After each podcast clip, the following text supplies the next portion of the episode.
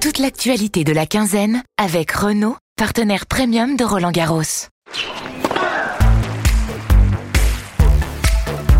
Bonjour à toutes et à tous, bienvenue dans Balle Neuve, le rendez-vous podcast quotidien de l'équipe pendant Roland Garros. Pendant 15 jours, avec un reporter de l'équipe, on va vous raconter tous les matins une anecdote, une histoire, vous donner une analyse, un décryptage d'un fait de jeu, les grandes stars, les Français et Françaises, les joueurs et joueuses méconnus, les évolutions techniques, stratégiques, les entourages, bref, de quoi briller avec vos amis fans de tennis. Et ne perdons pas de temps, la terre battue est prête. Balle Neuve, servez-vous.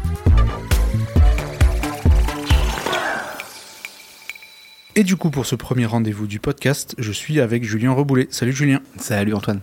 Alors, Raphaël Nadal est absent, on le sait depuis quelques jours déjà, blessé. Alors, est-ce que ça se sent dans l'air de Roland Garros et dans les discussions, cette absence de, de Rafa Nadal? Bah, déjà, ce qui est amusant, c'est qu'il est absent, mais très très présent, évidemment. Il est présent de plein de façons. Il est présent parce qu'on le voit sur des photos dans, dans, le stade. Il a évidemment sa statue dans le stade, donc il sera toujours présent à Roland Garros. Et, pendant le tirage au sort qui a eu lieu euh, jeudi, quand il y a eu un clip de présentation euh, qui repassait les meilleurs moments de, l'an passé, évidemment, on l'a revu énormément sur les écrans. Donc même s'il n'était pas là pour, euh, pour le tirage au sort, il est, il est là, effectivement. Alors après, dans les conversations de vestiaire, j'imagine qu'on est passé à autre chose depuis un petit moment. Mais quelque part, son absence est aussi très présente dans les esprits des, des, prétendants au titre, puisque, puisque son absence, quel que soit son âge et, son, et ses difficultés depuis le début de la saison, euh, rend le champ extrêmement ouvert cette année. Et ce qui est marrant, c'est qu'il y a beaucoup aussi de questions autour de lui, même à Igaz Viantec tout à l'heure en, en, conférence de presse. On est vendredi quand on enregistre cet épisode. Alors il y a beaucoup d'interrogations, de, souvenirs aussi qui ressortent.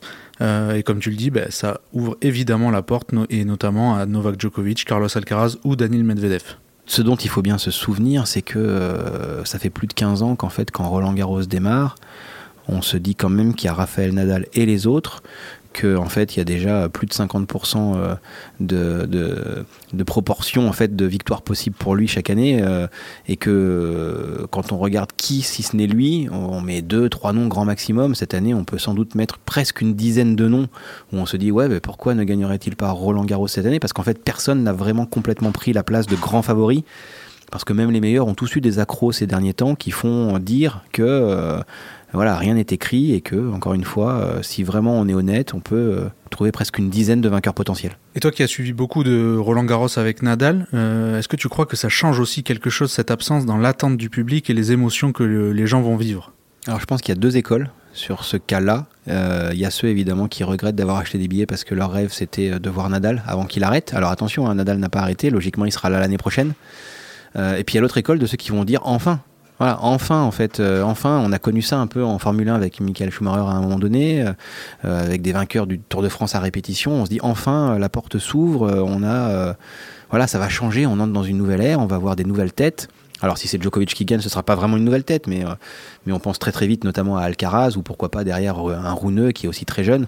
Mais euh, voilà, il y a deux façons de prendre les choses. Il y a sans doute un petit peu de nostalgie chez les plus de 15 ans et, euh, et puis finalement euh, beaucoup d'impatience chez les autres euh, d'avoir un nouveau, un nouveau spectacle. Juste, est-ce que tu peux rappeler aux gens euh, qui n'ont pas forcément connu ça, qui ne sont jamais venus ici à Roland Garros, à quoi ça ressemble un Roland avec Nadal, euh, au-delà des cours et des victoires? En fait, il y a eu deux, il y a eu deux étapes dans l'histoire de Raphaël Nadal à Roland Garros. D'abord, euh, d'abord bah, il arrive finalement uniquement en 2005, et c'est pas si jeune, c'est quelques jours avant ses 19 ans, parce que les deux éditions d'avant, il les rate pour des blessures qui s'étaient données juste avant le tournoi. Donc en fait, il arrive pour la première fois à Roland Garros, déjà avec un sacré niveau, ce qui a expliqué pourquoi 2005, 2006, 2007, 2008, il a gagné quatre fois le tournoi. Et en fait, à cette période, c'était pas du tout le chouchou du public pour une raison très simple, c'est que les gens rêvaient de voir Roger Federer gagner une fois Roland Garros.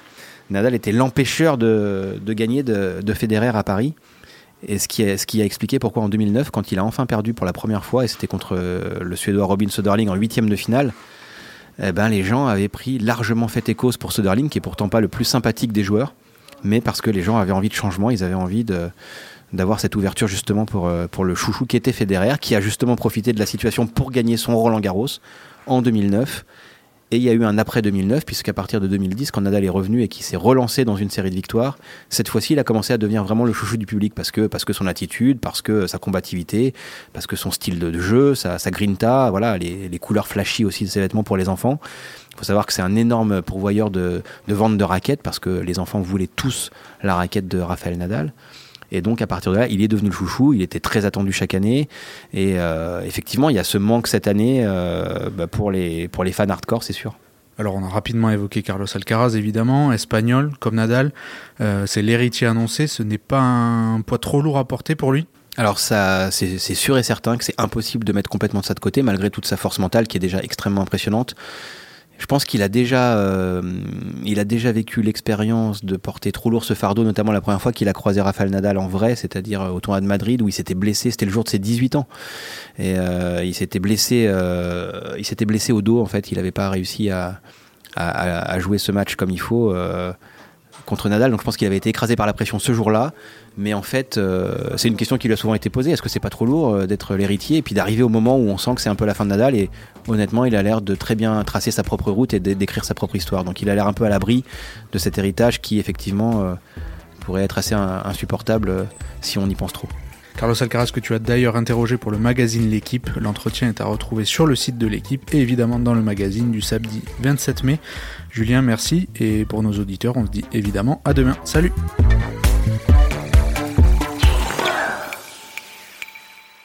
Rendez-vous demain pour un nouveau podcast de la quinzaine avec Renault, partenaire premium de Roland Garros. Renault.